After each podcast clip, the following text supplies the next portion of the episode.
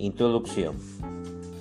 Ya en los inicios de la antigua Roma se hablaba de una clasificación que separaba el derecho en público y privado, lo cual propició el debate entre los estudiosos respecto de si lo jurídico es o no eminentemente público.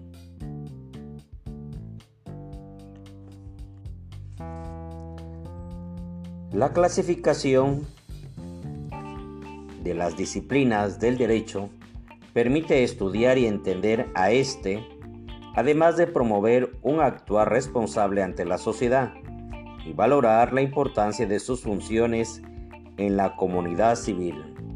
Mediante el derecho también es posible establecer la validez de los actos de comercio, así como clasificar la organización de la administración pública y de sus instituciones.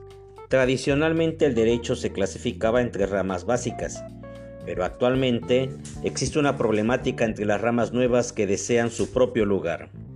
La premisa de la unidad de derecho sostiene que el derecho es siempre uno solo, y en ello coinciden muchos autores.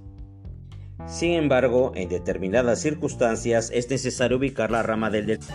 El filósofo Emmanuel Kant menciona que existen distintos órdenes jurídicos, tales como el universal, mundial e internacional, etc. Es por ello que las ramas del derecho son un ordenamiento jurídico articulado de normas de derecho positivo en un orden determinado.